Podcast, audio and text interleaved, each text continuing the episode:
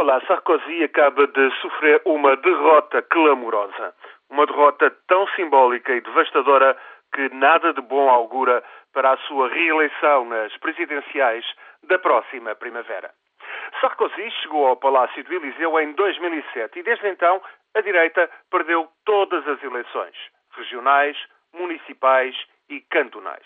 Este fim de semana voltou a ser derrotada e ainda por cima numa eleição indireta para a renovação de mandatos de metade do Senado.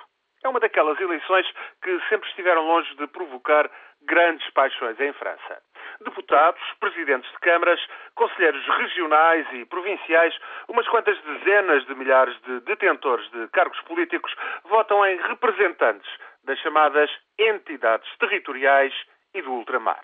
É isto, o Senado, uma Câmara Alta concebida quando Charles de Gaulle voltou ao poder em 1958. Depois de derrotar um golpe da extrema-direita em plena guerra na Argélia, o general impôs uma constituição semipresidencialista.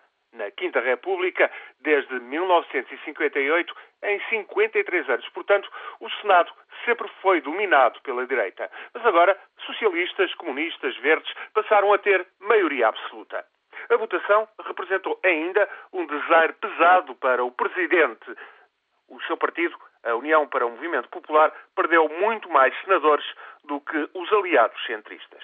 O presidente Sarkozy confronta-se agora com o Senado, que, essencialmente, pode bloquear durante algum tempo a aprovação da legislação.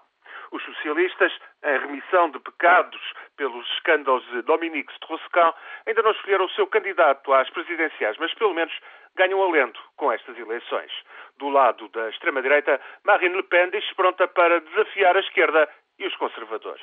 Sarkozy terá, pois, muito que soar para tentar continuar no Eliseu.